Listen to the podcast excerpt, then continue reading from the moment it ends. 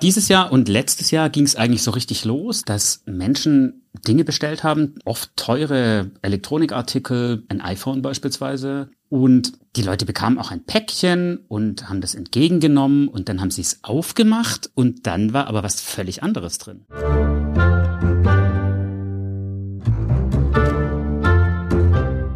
Am Gericht, der Gerichtspodcast des Schwäbischen Tagblatts aus Tübingen. Hey, ihr hört Am Gericht, den Justizpodcast des Schwäbischen Tagblatts in Tübingen. Mein Name ist Eike Frese, ich bin Redakteur beim Tagblatt und mir gegenüber sitzt Gerichtsreporter Jonas Bläser. Wir stehen sogar diesmal, vielleicht hört man es auch. Wir haben gedacht, das klingt irgendwie bisschen besser. Erzähl, was hast du heute mitgebracht? Draußen herrscht der Sommer, die Temperaturen steigen über 30 Grad. Heute möchte ich etwas, wo ich nicht so viel denken muss. Heute geht es um Leute, die es beim Öffnen eines Pakets kalt erwischt. Hört sich schon mal gut an. Wie bestellt sozusagen für die aktuelle meteorologische Situation. Ja, bei denen geht es auch drum um Bestellungen, aber da geht es eher um nicht geliefert wie bestellt. Also hier reden wir über Leute, die erleben etwas, was man sonst vielleicht noch aus der Kindheit kennt, nämlich man hat einen großen Wunsch und man hätte so gern, dass der erfüllt wird und dann kommt das Päckchen und man macht's auf und dann ist überhaupt nicht das drin, was man sich gewünscht hat. Es geht um Online-Versandhandel. Wir können ohne Werbung zu machen einfach die Firma nennen, um die es geht. Amazon. Fast jeder in Deutschland bestellt bei Amazon. Und es geht um enttäuschte Erwartungen im Zusammenhang mit diesen Bestellungen. Bei der Polizei gab es immer mehr Anzeigen. Von überall her, unterschiedlichste Menschen haben sich da gemeldet und haben gesagt, ich habe etwas Wertvolles bestellt und ich habe Kruscht bekommen. Krempel, Müll. Was bei mir im Paket war, war völlig wertloser Tant. Tant. 500 Fälle, das ging wirklich bundesweit durch die Medien, weil jeder fühlte sich dann ja auch so ein bisschen betroffen. Jeder bestellt bei Amazon und man will genau wissen, was genau steckt dann da jetzt dahinter. Also es bestellt ja nicht jeder bei Amazon, aber ja, zumindest kennt jeder jemanden, der jemanden kennt, der schon mal von jemand gehört hat, dass in seinem Paket was völlig Falsches drin war. Und mhm. besonders ärgerlich ist es natürlich, wenn die Bestellung einen hohen Wert hat. Also beispielsweise ein Tablet oder teure Sneaker oder ein iPhone. Und geliefert wird dann ein Heftklammergerät, ein Staubsaugerbeutel, ein billiger WLAN-Switch. Rund 850 Millionen Pakete wurden 2021, die Zahl haben wir mal recherchiert, in Deutschland verschickt, allein über Amazon. Und deswegen sind auch viele von den Fällen, wo Kunden geprellt werden, Fälle, die über Amazon liefen. Und das war im Landkreis Tübingen auch so. Ja, dieses Jahr und letztes Jahr ging es eigentlich so richtig los, dass sich das gehäuft hat. Zum Beispiel hat ein Kollege von uns sich ein Smartphone bestellt und dann kam das Päckchen und der dachte, endlich bin ich meine alte Gurke los, die hat nicht mehr richtig geladen und macht das Päckchen auf und dann war da aber nicht dieses 700 Euro Gerät drin, mhm. das er günstig am Schnäppchentag bestellt hat, sondern ein Heftklammergerät, also ein Tacker im Wert von 11,90 Euro. Also du willst ein iPhone, 13 war das ja damals, also ich glaube nicht Schnäppchenwert, dann so knapp unter 1000 Euro. Du erwartest es, das Paket kommt zu dir nach Hause, freust dich vielleicht sogar ein bisschen, dann machst du es auf, und dann ist da ein Heftklammergerät drin. Das ist ja echt die pure Panik, weil du hast ja gerade 1000 Euro ausgegeben. Ja, auf jeden Fall erhöhter Pulsschlag. Man geht ja auch nicht davon aus, dass da jetzt was völlig Falsches kommt, denn die Sendung ist nochmal extra gesichert gewesen. Also er hat einen Code bekommen und diesen Code hat er dem Fahrer gesagt, damit er ihm das dann auch erst aushändigt. Da geht man ja eigentlich davon aus, dass es narrensicher und naja, also was soll denn da schiefgehen? Und dieser Code, das ist eine Absicherung für den Kunden, aber natürlich auch für den Betreiber selbst, weil theoretisch könnte ja auch ein Kunde Kunde sagen, ich missbrauche jetzt mal diese Geschäftsbeziehung und sage, nö, bei mir kam dieses Handy nie an, ich will meine 1000 Euro zurück. Genau, ich habe ein Heftklammergerät gekriegt. Klingt mhm. schon so absurd, muss eigentlich wahr sein. In diesem Fall war es aber tatsächlich die traurige Wahrheit. Du sitzt dann da mit deinem Heftklammergerät und du bist wahrscheinlich auch ein bisschen in Panik. Wie beweise ich denn jetzt eigentlich, dass ich da betrogen wurde? Das heißt, er hat damals, glaube ich, erstmal das Ganze fotografiert, hat es vielleicht auch irgendwie seiner Lebensgefährtin gezeigt, damit er so eine Art Zeugensituation hat. Aber wirklich wasserdicht ist das ja nicht. Nee, und man fühlt sich natürlich jetzt auch gegenüber so einem Giganten so ein kleines bisschen hilflos, weil im ersten Moment ist ja schon auch der Reflex, dass man denkt, glauben die mir das jetzt überhaupt? Dann geht es natürlich darum, dass man raussucht, wie war die Bestellnummer, ist bei denen im Lager vielleicht was schiefgegangen, hat jetzt ein anderer Kunde, der sehnsüchtig auf ein Heftklammergerät gewartet hat, plötzlich ein iPhone und kann gar nichts damit anfangen, weil mhm. er hat ja schon ein Gerät oder was auch immer. Und dann hat er da angerufen und dann hieß es, ja, also er soll das mal alles schicken und es könnte dann ja eine Erstattung geben. Und dann ist er erstmal total hellhörig geworden, weil könnte heißt ja nicht, es gibt. Und dann hat er ein bisschen angefangen im Netz zu recherchieren und hat festgestellt, oh, ich bin ja gar nicht der Einzige, dem sowas passiert ist. Das mhm. kommt offensichtlich immer wieder mal vor, auch deutschlandweit übrigens. Und dann hat er sich an die Verbraucherzentrale gewandt und die haben dann gesagt, naja, er soll auf jeden Fall eine Anzeige machen bei der Polizei, dass er hier nicht das Richtige bekommen hat. Die Verbraucherzentrale ist da relativ klar, die sagt, na da ist auf jeden Fall der Händler in der Pflicht, weil der Vertrag erst dann abgeschlossen ist, wenn die Ware auch sicher geliefert ist. Mhm. Und trotzdem muss man natürlich für sich selber jetzt mal abwägen, ist es mir die Mühe wert, jeweils bei diesem einzelnen Paket oder nicht. Man muss auch sehen, das sind Leute, die stehen plötzlich einem Milliardenkonzern gegenüber, also allein 30 Milliarden Umsatz in Deutschland. Ich schätze mal, unser ähm, armer Kollege wird sich da wirklich so durch die Hotlines gequält haben. Und so wie ich das damals gehört habe, die haben ihm natürlich nicht gerade irgendwie von Mensch zu Mensch erklärt, dass sie ihn jetzt auch wirklich ernst nehmen, sondern für Amazon ist das einfach ein, ein Vorgang, ein Verwaltungsvorgang, der pro Tag vermutlich tausendfach äh, passiert. Allein im Landkreis Tübingen waren es ja über 500 Fälle. Wie sie denen auf die Schliche gekommen sind, das werden wir jetzt gleich nochmal sehen. Aber für Amazon ist das natürlich Standard und vermutlich sind das äh, Verwaltungsvorgänge, die nicht einfach immer so schnell passieren.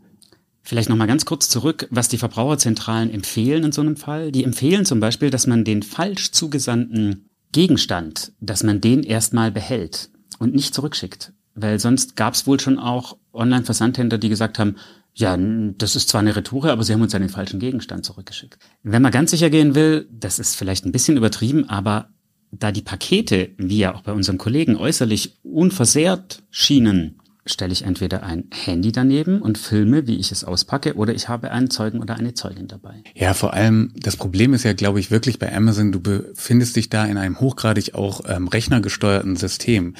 Mir ist letztens was ähnliches passiert. Es kam statt eines Pullovers eine ähm, namensgleiche Hose des gleichen Herstellers an, von einem aber sehr persönlich geführten Outdoor-Online-Shop. Und dann habe ich da einfach angerufen und ich habe da wahrscheinlich gleich jemanden gekriegt, der irgendwie so im Nebenzimmer ähm, der Verwaltung ist oder wie auch immer oder den Chef wahrscheinlich noch persönlich kennt, weil es kein großes Haus ist. Ja, und dann war das kein Problem. Das lief dann auch über eine gewisse Vertrauensbasis. Das geht bei einem Milliardenkonzern einfach nicht. Und wo sowas natürlich auch ganz gut funktioniert, da kann einem nämlich das Ganze nicht passieren, ist, wenn man im lokalen Handel was kauft. Da kann man es vorher in die Hand nehmen und dann nimmt man wirklich das mit, was man haben will. Hm. So also, dreist sind wenige Vororthändler, dass sie einem dann ein Heftklammergerät in die Tüte tun und darauf hoffen, dass einem das erst sehr viel später auffällt. wäre jedenfalls auch eine schöne Geschichte, da wäre ich auch gern beim Prozess dabei gewesen. Aber nein, in dem Fall war es eben so, dass es immer mehr Leute waren, denen das passiert ist. Richtig großer Maßstab, richtig? Also 500 Leute haben wir schon erwähnt. Also hier in der Region, wie gesagt, Kreis Tübingen, Zollern-Albkreis nebendran und so, da dreht sich unser Podcast heute um mindestens 500 Fälle und einem von den Ermittlern angenommenen Schaden von etwa 120.000 Euro. Rund 500 Fälle, 120.000 Euro Schaden, das heißt ein bisschen über 200 Euro pro Tat pro Sendung im Schnitt. Das heißt, auf jedes wertvolle iPhone kamen offensichtlich auch ein paar geringerwertigere Sachen. Was ich mich jetzt frage, wie gehen denn da jetzt Ermittler vor?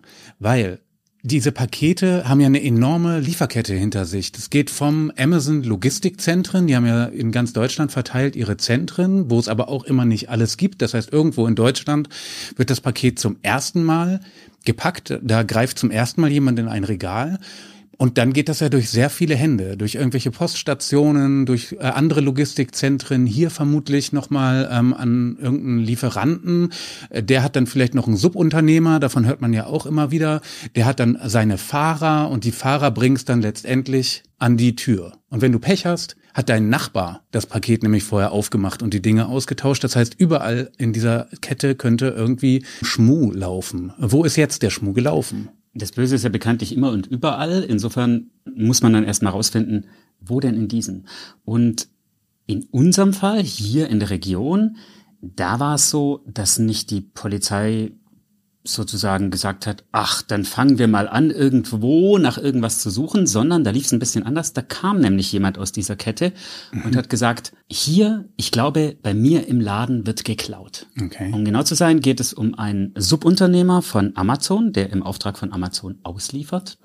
Da gibt's ja ganz viele. Gibt's ganz viele und davon ist eben auch einer im Kreis Tübingen, hat so 80 Mitarbeiter ungefähr.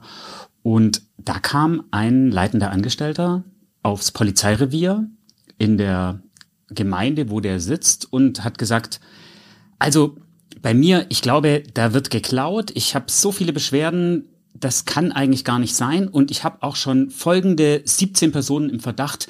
Geht doch sofort dahin und durchsuch bei denen.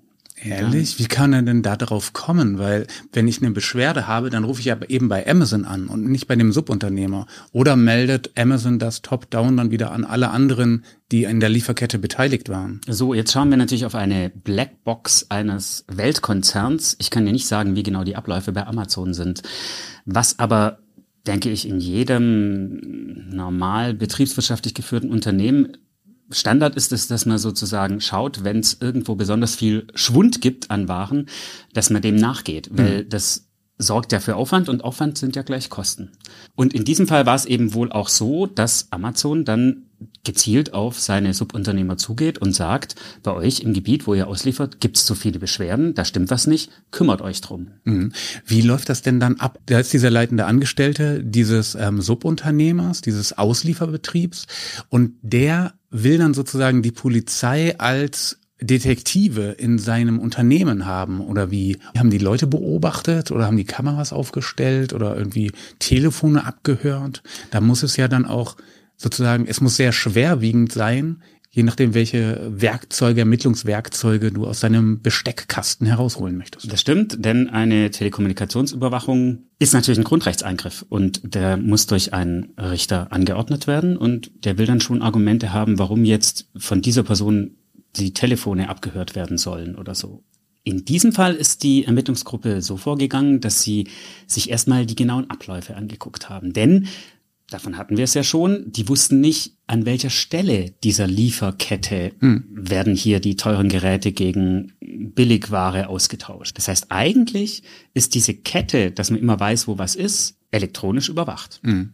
Jetzt geht's quasi drum, rauszufinden, wo ist jemand so lange mit einem Paket alleine, dass er dort etwas ändern kann? Und die Ermittler sind zu dem Schluss gekommen, dass es in den, in dem Logistikzentrum unseres Subunternehmers, also in dieser Halle, in der diese Pakete in die Säcke für die Touren zusammengestellt werden, dass es dort eher schwierig ist, ein Paket unbemerkt zu öffnen, ein teures Handy rauszunehmen und eine Flasche Shampoo oder eine, einen Staubsaugerbeutel reinzutun mhm. und deswegen haben sie sich dann auf den Zeitraum konzentriert, in dem jemand mit dem Paket alleine ist und das ist im Zustellfahrzeug. Im Auto sollen diese Leute das ausgetauscht haben. Interessant. Das heißt, die Vorstellung ist jetzt, da ist irgendjemand, der ist eigentlich schon auf dem Weg zu seiner Tour, hat noch ein paar Heftklammergeräte hinten drin und ähm, tauscht dann jeweils den Inhalt der einzelnen Pakete aus oder wie schwer vorstellbar. Bin ich gespannt, wie die denen auf die Schliche kommen.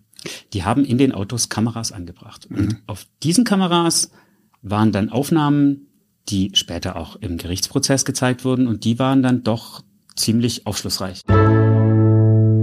Hey, heute verlosen wir zwei Detektivspiele von unserem Partner Magnificum aus Stuttgart. Die machen so umschlagbasierte Spiele. Das Intro schaut man sich immer im Internet an und dann bekommt man Ermittlungsmaterial, Jonas. Was war in diesem Umschlag drin? Da sind so Fotos und so von einem real anmutenden Fall und den muss man dann lösen. Ja, man muss ihn nicht nur lösen, sondern man muss sogar jemanden raushauen, der fälschlicherweise unter Verdacht steht, einen Mitarbeiter der Firma ermordet zu haben. Und zwar auf der Betriebsfeier. Klingt spannend. Das kann man allein oder mit mehreren Personen spielen. Dauert ähm, ein paar bis ein paar mehr Stunden und man ist damit einfach einen Abend ganz gut beschäftigt. Zwei Spiele verlosen wir, richtig? Ja, das tun wir. Und hier steht, Vorsicht, ähm, es könnte auch Kopfschmerzen bereiten, denn hier steht Aufmerksamkeitslevel hoch. Oha. Und man braucht einen Internetzugang, denn man recherchiert auch im Netz und findet da weitere Dokumente. Und dann muss man sich alle Fakten genau anschauen, die Alibis genau checken und schauen, welche Ermittlungsfehler die Polizei begangen hat. Mhm. Genau das Richtige für unsere hochintelligente und auch internetaffine Klientel. Die werden sich bestimmt freuen. Normalerweise kostet so ein Spiel 33,90. Bei uns gibt es zumindest mal zwei Versionen umsonst. Die eine original verpackt und verschlossen. Die andere haben wir schon einmal getestet. Jonas, du und ich, äh, die ist also schon geöffnet, wird trotzdem verlost. Gewinnen könnt ihr es, indem ihr eine Mail schreibt an amgericht.tagblatt.de und uns schreibt, warum ihr das unbedingt haben wollt. Die besten Begründungen kommen vielleicht in den nächsten Podcasts. Also, allein in unserer Region 500 Fälle in den letzten Monaten von Diebstahl aus Amazon-Paketen. Leute haben Irgendjemand hat iPhones dort gegen zum Beispiel Heftklammergeräte oder ähm, Playstations gegen Shampoos oder so etwas ausgetauscht. Die Leute bekamen ihre sehnlichst erwarteten wertigen Dinge, öffneten die Kartons und da drin war wertloser Tinnef. Die Ermittlungsgruppe verkabelt unter anderem die Lieferwagen eines örtlichen Subunternehmers von Amazon und scannt die ganze Lieferkette auf diesen Videoaufnahmen. Was ist auf den Bildern dann zu sehen? Auf den Bildern sind Fahrer und Fahrerinnen zu sehen, die sich Päckchen, besonders solche, die flach sind und auf denen ein Aufkleber drauf ist, dass in diesem Päckchen ein Gerät mit einem Akku, ah. ein Elektronikgerät mit einem Akku transportiert wird. Verräterisch. Und das ist natürlich verräterisch. Da steht ja nicht drauf, hier das neue iPhone 14 Pro äh, mit einem Terabyte Speicher für mhm. zweieinhalbtausend Euro, sondern da steht ja nur eine Adresse drauf. Aber diese Warnhinweise sind eben immer drauf und die nehmen diese Pakete und dann legen sie sie aufs Armaturenbrett. Okay, und was passiert dann auf dem Armaturenbrett? Dann sind sie mit einer Säge und sägen den Pappkarton auf. Nee, weil das würde ja auffallen. Aber auf dem Armaturenbrett ist natürlich der Schlitz von der Heizung und die Heizung läuft. Dadurch wird der Kleber, der dieses Paket verschließt, erwärmt und geht leichter auf. Dann kann man mit einer Scheckkarte vorsichtig das Ehrlich? Ganze auftrennen und dann nehmen sie das Gerät raus, legen es neben sich auf den Beifahrersitz und mhm. dann nehmen Sie einen anderen Gegenstand, beispielsweise ein kleines Taschenbuch, das Sie unterwegs bei Ihrer Kaffeepause kurz mal irgendwo sich geholt haben aus dem Supermarkt oder so, tun das da rein. Oder was man auch sieht, ist ein anderer Trick. Wir erinnern uns, manche Leute haben ja statt der teuren Smartwatch, die sie unbedingt brauchen für ihr Marathontraining und die 250 Euro kostet, einen Staubsaugerfilter bekommen. Da haben sie nämlich Folgendes gemacht. Sie haben mit einem ähnlichen Trick die Adresskleber vorsichtig entfernt mhm. und haben dann das Paket mit der Smartwatch verschwinden lassen. Und das Paket mit dem Staubsaugerbeutel war dann vom Scancode und von der Adresse her plötzlich das Paket, das angeblich eine Smartwatch enthalten hat. Okay, jetzt tun sich bei mir mehrere Fragen auf. A, ist es nicht ein bisschen einfach, einfach mit so ein bisschen heißer Luft diese Pakete zu öffnen? Das ist ja eigentlich ein toller Tipp. Da kann ja jetzt einfach jeder bei seinem Nachbarn die Pakete annehmen und fröhlich seine Heftklammergeräte entsorgen.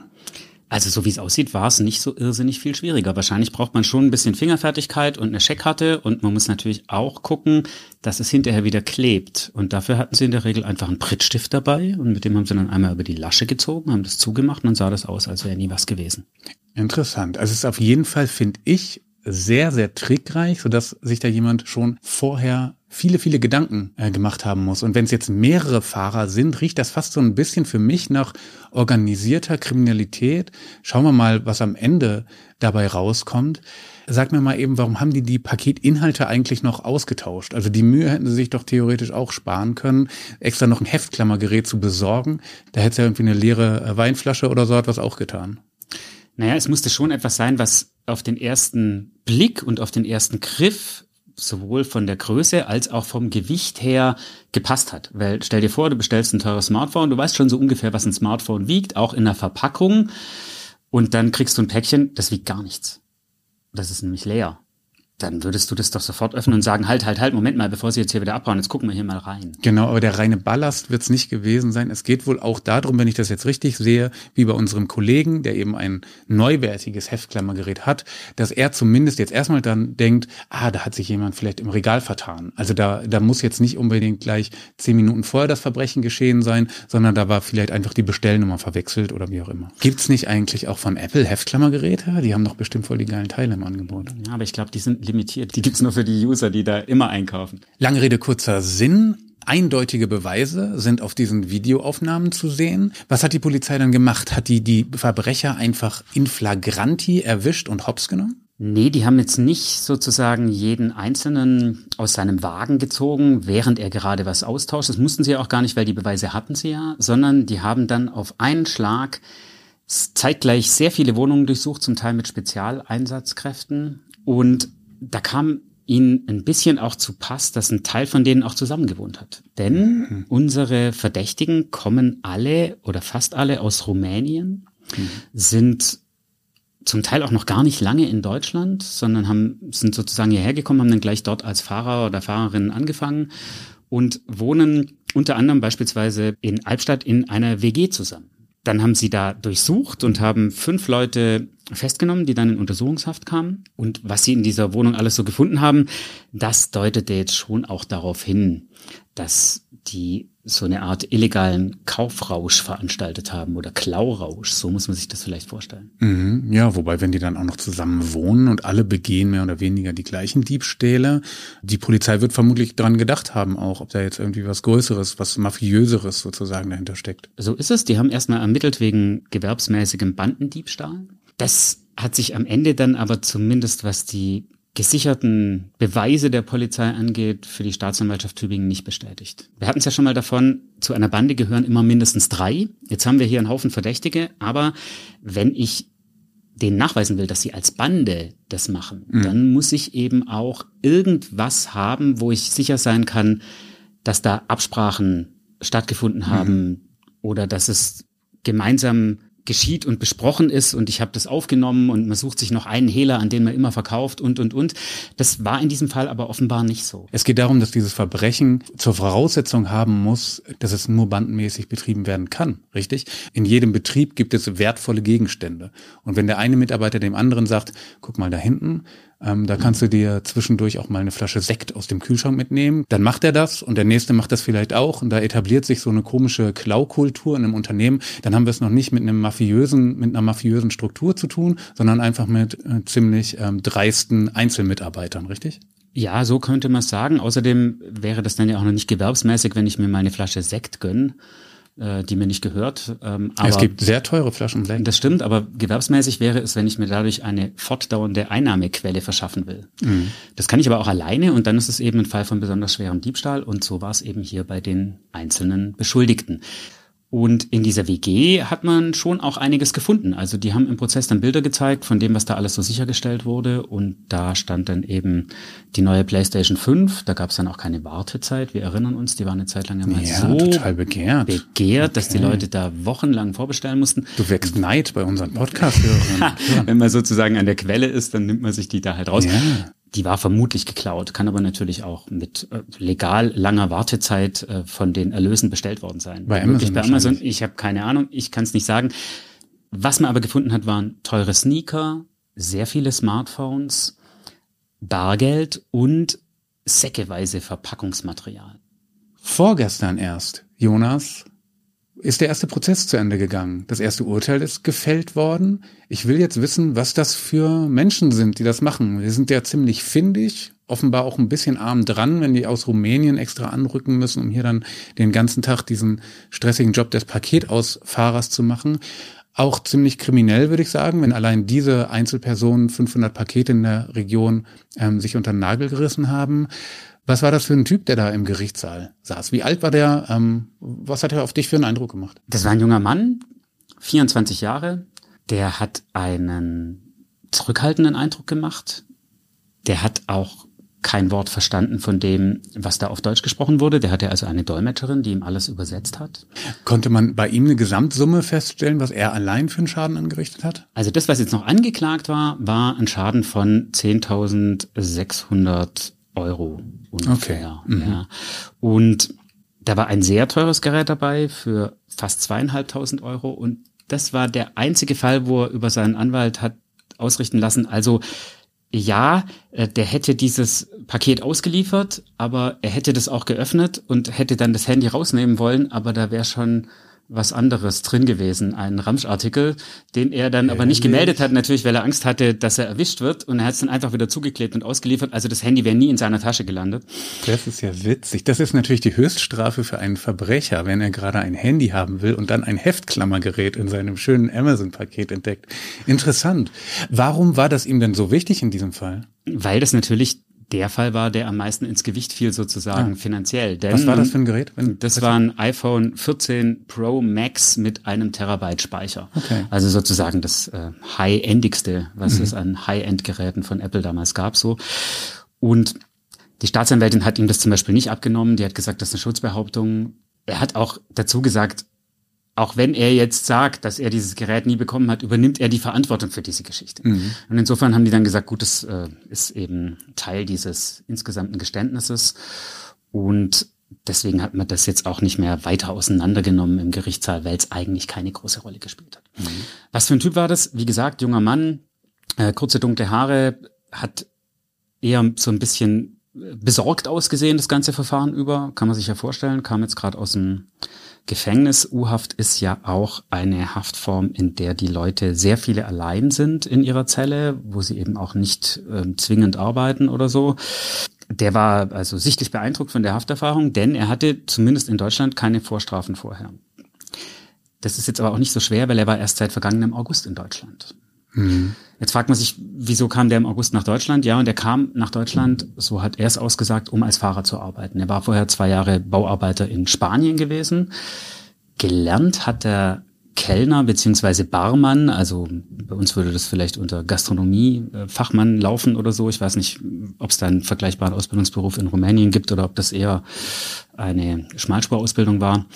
Er hatte jedenfalls Druck, Geld zu verdienen. Und zwar nicht, weil er süchtig ist, spielsüchtig oder drogensüchtig oder sonst was, sondern, so hat er es eben berichtet vor Gericht, weil seine Mutter in Rumänien nicht krankenversichert ist und schwer krebskrank. Seine mhm. ältere Schwester behindert ist und deswegen auch kein Geld verdient und seine jüngere Schwester gerade Mutter geworden sei. Der Vater arbeitet in der Landwirtschaft, da kommt auch nicht so richtig viel Kohle bei rum und von den knapp 2100 brutto, die er als ehrlicher Amazon-Ausfahrer verdient hat, habe er den größten Teil nach Rumänien geschickt. Jetzt klingt das natürlich ein bisschen vielleicht für den Laien als so typische Tränendrüsen-Stories, mit denen dann ein Angeklagter versucht, das Gericht ein bisschen milder zu stimmen und ein paar Gründe für sein kriminelles Verhalten zu, ähm, äh, zu nennen. Letztendlich ist es aber definitiv immer so, diese Gastarbeiter aus Rumänien suchen sich ja nicht aus. Die meisten sind eben dann in WGs untergebracht, um hier auch noch mal ein bisschen extra Geld zu sparen und ernähren ihre Familien. Die machen das nicht freiwillig, weil es in Rumänien so Top-Jobs als Barmann gibt, sondern die werden praktisch ähm, in so einer europaweiten Verschickung von Arbeitskräften ähm, sind die da. Ich nehme mal an, sie werden nach Mindestlohn natürlich bezahlt werden müssen. Amazon zahlt ihren Logistikdienstleistern eine Paketprämie, aber die einzelnen Mitarbeiter werden nicht pro Paket bezahlt, sondern halt mit Mindestlohn vergütet. Trotzdem ähm, wird es denen nicht gerade gut gegangen sein. Das ist eine prekäre Lebenssituation, nicht mal an. Soll dieses kriminelle Verhalten nicht entschuldigen, aber kann vielleicht so ein bisschen erklären, wenn du da tagtäglich als ähm, Rumäne zehn bis zwölf Stunden hier in Deutschland durch die Gegend fährst und irgendwelche iPhone 14 Pro Max auslieferst, dass dir da vielleicht auch mal die Hand dann ins Paket geleitet. Das gibt's immer wieder mal vor Gericht, dass die Leute dann eben schildern, warum sie hier kriminell geworden sind. Ich erinnere mich an einen aus Albanien stammenden Serieneinbrecher. Auch der hatte eine krebskranke Mutter.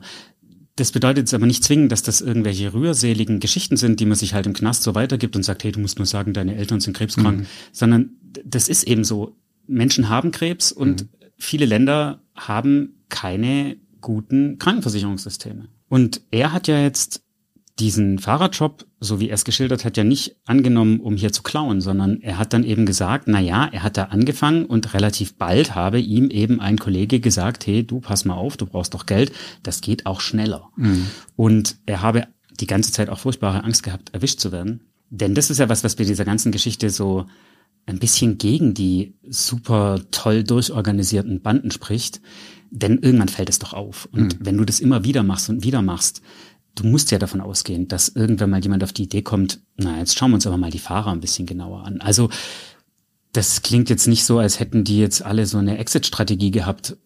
wir ähm, organisieren das jetzt so, dass es nicht auffällt und machen das zu einem Geschäftsmodell auf Jahre hinaus. Also den Eindruck hat es jetzt nicht gemacht. Vor allem, weil jeder ja auch vom anderen wusste. Die haben ja ihr Betriebsgeheimnis nicht gewahrt, sondern haben ja daraus so einen Gruppenklau gemacht. Ja.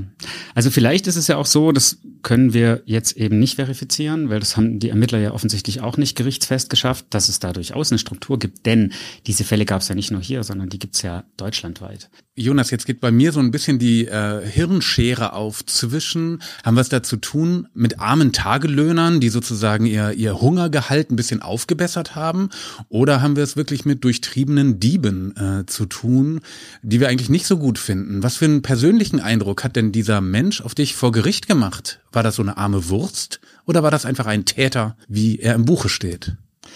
Ja, also abgesehen davon, dass natürlich sehr viele Täter eigentlich arme Würstchen sind. Nein, das kann ich in dem Fall gar nicht so richtig sagen, denn der hat selber ja nicht so richtig viel gesagt. Also der spricht kein Deutsch, es wurde ja alles übersetzt und ähm, hat auf mich einen eher besorgten Eindruck gemacht. Das ist ja auch kein Wunder, wenn man schon viereinhalb Monate in U-Haft saß. Ein junger, freundlich wirkender Mann, der sich vor allem entschuldigt hat. Mhm, okay. Vor der Allgemeinheit oder wie? Weil Opfer waren ja nicht vor Gericht. Die können ja nicht einfach die 500 Amazon-Kunden in eine lange Reihe stellen, die dann alle aussagen, wie, wie schlimm es war, ihr iPhone auspacken zu wollen und dann lag da nur eine, eine Papierschere drin. Ja, von denen war auch äh, niemand als Zeuge geladen. Das war ein sehr kurzer Prozess, denn es war auch schon vorher klar, dass er geständig ist.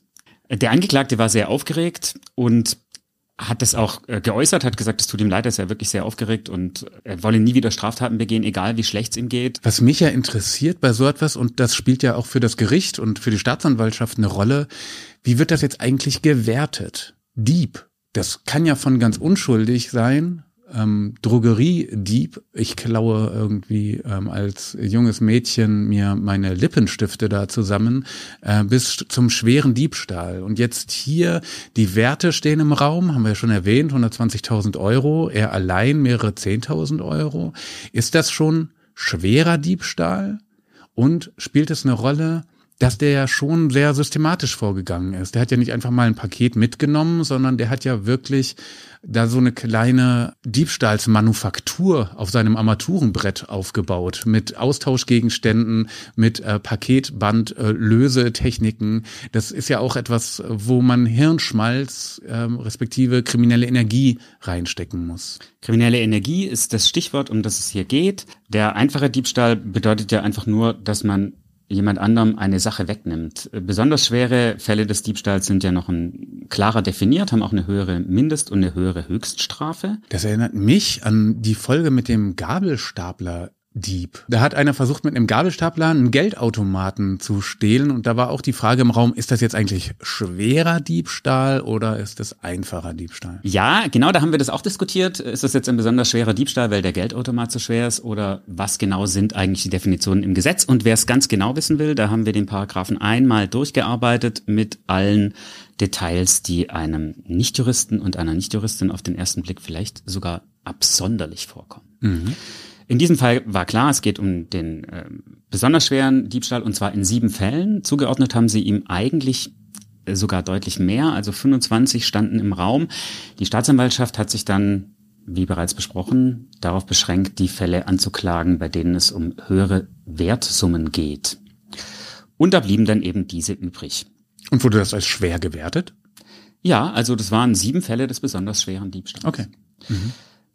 Jetzt haben wir ja schon gesagt, das teuerste Gerät hat er gesagt, ja, da war jemand anders schneller. Das Paket äh, war leider schon ausgetauscht. Das hat ihm aber die Staatsanwältin nicht geglaubt. Die hat festgestellt, dass man durchaus eine gewisse kriminelle Energie braucht, um sowas so immer wieder durchzuziehen und dass es ihm ja auch darum ging, dauerhaft eine Einnahmequelle zu verschaffen. Und sie hat dann eine Strafe von einem Jahr und neun Monaten gefordert, die noch zur Bewährung ausgesetzt werden könnte, denn er war ja ohne Vorstrafen in Deutschland. Okay. Und was hat das Gericht dann ähm, geurteilt? Das Gericht hat im Strafmaß die Forderung der Staatsanwaltschaft erfüllt und hat ein Jahr und neun Monate auf Bewährung verhängt. Der Mann hat ja aber gesagt, er will Lkw-Fahrer werden in Zukunft und legal sein Geld verdienen. Also hat der Richter eine ungewöhnliche, aber wie ich finde, ganz äh, kluge Auflage gemacht. Der hat nämlich gesagt, naja, Sie reisen dann ja aus nach Bukarest. Sie müssen uns melden, dass Sie bei Ihrer Schwester Ihren Wohnsitz haben. Wenn Sie den Wohnsitz wechseln, müssen Sie uns das mitteilen. Und Sie müssen uns innerhalb eines Jahres nachweisen, dass Sie tatsächlich den Lkw-Führerschein gemacht haben. Denn Ehrlich? Sowas kann ein Richter sagen? Sowas kann er machen. Interessante und in meinen Augen geschickte Art, jemanden mit sanftem Druck auf den Pfad der Tugend zurückzuführen, ist natürlich tatsächlich auch gar nicht so leicht vielleicht für ihn, weil das ist ja auch, er muss ja jetzt erstmal einen Anbieter finden, dann muss er vielleicht das Geld auftreiben. Ich weiß nicht, wie teuer Lkw-Führerscheine in ähm, Rumänien sind. Er muss die Zeit investieren. Das ist jetzt auch nicht ohne. Finde ich interessant, dass ein Gericht das so in der Form zur Auflage machen kann. Ja, der Druck ist ja eigentlich auch gar nicht so sanft, wenn man wirklich drüber nachdenkt, denn es stehen ja ein Jahr, neun Monate Gefängnis im Raum. Mhm. Also ein Bewährungswiderruf ist jetzt nicht das, was sofort schlagartig passiert, wenn jemand gegen eine Auflage verstößt. Oft geht es da auch um Geldzahlungen und die Leute haben es nicht und die verbaseln es dann im Gericht zu sagen, ich brauche aber Ratenzahlung oder so. Da fahren die jetzt nicht sofort ein, denn man muss ja auch sagen, Haft ist äh, eine sehr teure Maßnahme. Also das macht man jetzt nicht sofort, aber das wäre schon etwas gewesen, was im Rahmen des Möglichen wäre, dass er dann an der Grenze festgesetzt wird. Jetzt interessiert mich aber doch noch nach dieser Verurteilung, was bekommt eigentlich wer von den Geschädigten? Also fangen wir mal an mit diesem armen kleinen Gewerbebetrieb Amazon. Die haben ja jetzt auch einen Schaden. Bekommen die von dem was zurück? Also, damit sich Jeff Bezos vielleicht mit seiner nächsten Rakete auch wieder Richtung ähm, Weltall aufmachen kann? Also Ganz allgemein kann man mal sagen, würde Amazon in Deutschland so viel Steuern bezahlen, wie die Umsatz machen, dann könnte die Kripo wahrscheinlich eigene Sondereinheiten Dauer beschäftigen, die sich nur um diese Fälle kümmern und Amazon hätte dann weniger Schaden. Aber aus diesem Urteil geht es nicht hervor. Also es wird nicht Amazon entschädigt, sondern äh, das müssen die dann zivilrechtlich bei dem einfordern. So wie auch die Opfer nicht durch ihn entschädigt werden. Denn wenn man es ganz genau nimmt, und ich dem folge, was mir der Mann von der Verbraucherzentrale erklärt hat, dann sind die Kunden eigentlich gar nicht die Geschädigten. Mhm. Klingt jetzt irgendwie seltsam, aber vertraglich ist es so, die schließen ja einen Vertrag mit dem Händler ab. Und der ist eigentlich erst erfüllt, wenn sie die Ware haben. Das heißt, deren Schadensersatzansprüche richten sich nicht gegen den Dieb, denn der hat ja eigentlich nicht sie beklaut, sondern mhm. den Händler, sondern gegen den Händler. Und ob Amazon sich dann überlegt, dass sie jetzt den rumänischen Dieb verklagen, kann ich ehrlich gesagt nicht beurteilen. Ob die sagen, naja, wie hoch sind die Erfolgsaussichten, das werden die bestimmt mathematisch berechnen lassen. Das bedeutet aber für die Geschädigten, die sich ja eigentlich auf ihre neue PlayStation 5 gefreut haben und stattdessen einfach nur vielleicht ein Fünf-Freunde-Buch gefunden haben im Paket, die müssen mit Amazon den Deal machen. Die sind jetzt erstmal auf gute Unternehmenspolitik angewiesen und wenn nicht, müssten sie da auch einen rechtlichen Weg gegenüber dem Konzern wählen. Unser Kollege, der sich da auch über ein sehr teures iPhone gefreut hat, hat heute uns erst mitgeteilt, er hat immerhin mal wieder eine Mail von der Polizei bekommen, dass das alles gerade so seinen Weg geht und äh, ist nicht ausgeschlossen, dass das auch zumindest im Laufe der nächsten Monate ähm, auch für ihn dann gütlich geregelt wird. Ob dann vielleicht sein iPhone 13 vielleicht schon veraltet ist und er, er eigentlich lieber sich hätte ein iPhone 15 besorgen müssen, ist dann halt nochmal eine Frage. Gut, das war jetzt mal eine Episode, die angenehm verbraucherfreundlich ist. Wir wünschen euch zu Hause, dass in eurem nächsten Paket genau das drin ist, was ihr bestellt habt oder vielleicht auch was Besseres. Das ist ja vielleicht auch möglich. Vielleicht gibt es ja auch Paketengel, die tätig werden in diesen Logistikbetrieben. Wenn euch diese Folge gefallen hat, dann gebt uns Feedback. Entweder zum Beispiel direkt auf Spotify, andere Anbieter haben vielleicht auch so ein Feedback-Formular, oder ihr schickt einfach eine Mail an amgericht.tagblatt.de. Wir freuen uns auch über Anregungen, über welche Fälle wir vielleicht beim nächsten Mal berichten sollten. Und natürlich über Sterne und eine Bewertung auf dem Podcast-Portal eurer Wahl. Das hilft uns nämlich wirklich sehr, denn die empfehlen natürlich Podcasts weiter anhand von Kriterien. Und dazu gehört auch das Feedback der Hörer und Hörerinnen. Macht's gut, bis zum nächsten Mal.